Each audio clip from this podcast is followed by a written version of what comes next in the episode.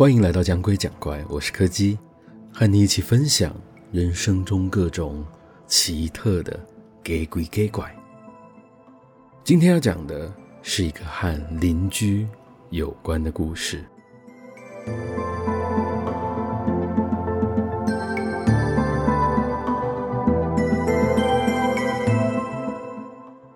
相传，在早期道教的传说中，修炼得道的人。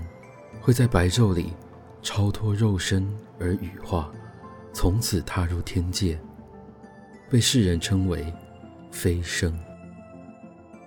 就在上个月某一天，我下班回到住处的时候，看到有几辆警车停在了大楼的楼下。我当时还想说，会不会是有住户的家里遭了小偷？后来问了其他在旁边围观的住户，才知道，原来有一个。住在二楼的中年大叔，在下午的时候被人发现死在了自己的家里。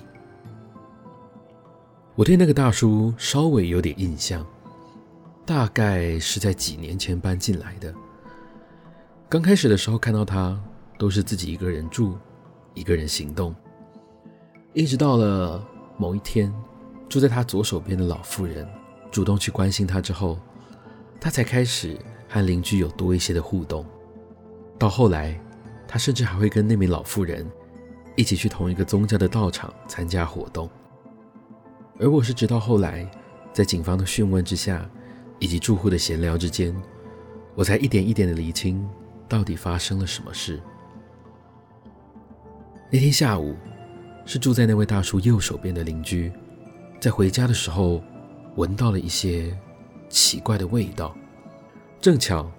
那名邻居从事的是殡葬业，以他的经验，立刻就察觉到事情有点不太对劲，于是他立刻通报了管理员和警察。在确认过那位大叔已经有好几天都没有进出过之后，他们才决定破门而入，并在一间诡异的小房间里发现了他的遗体。听那位邻居说，那间房间里贴满了许多奇怪的符咒，还有一个。散发出刺鼻味道的炉子，混合着尸体腐烂的味道，直到现在，都还是让人很难忘记。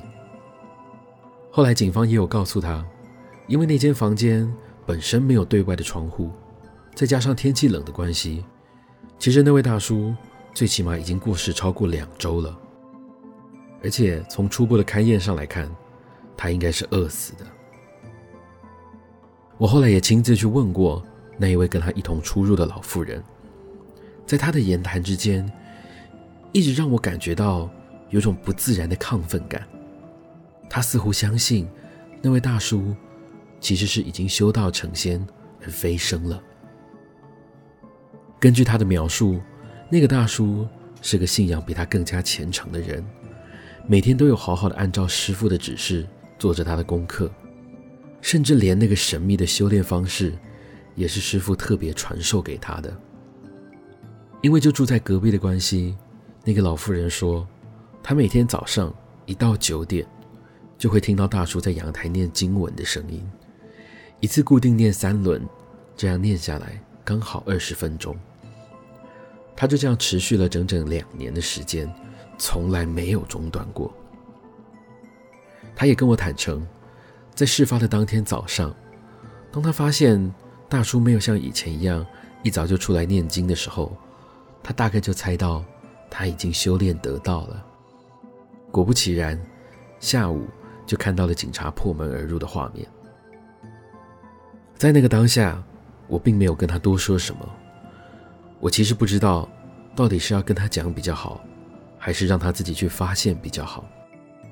只是从我手边现有的资讯来看，我想。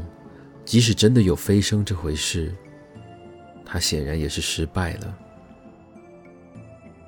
后来，我也陆陆续续遇到了几个想要打听消息的外送员，他们的资讯也算是间接的证实了我的猜想。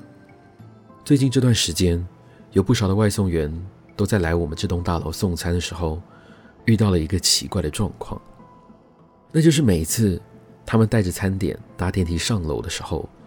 虽然没有人按，但电梯却总会在二楼停下来。而且几乎每一次外面都是没有人的。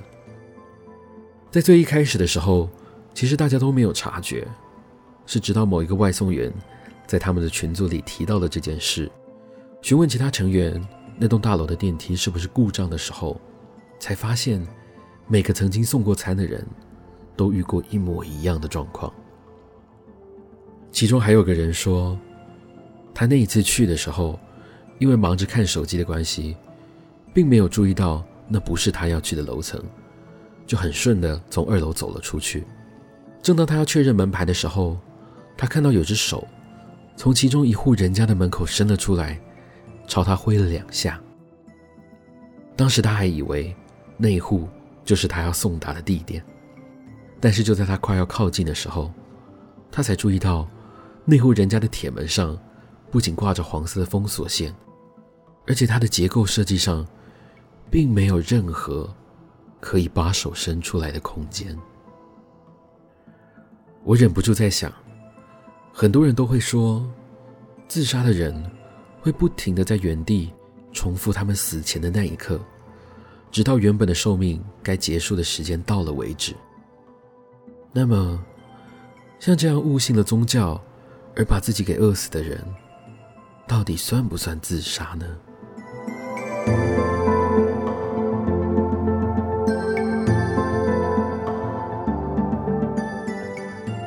今天的故事就到这里告一个段落了。如果喜欢我们的节目，别忘了收听每周四的更新。我是柯基，我们下次见。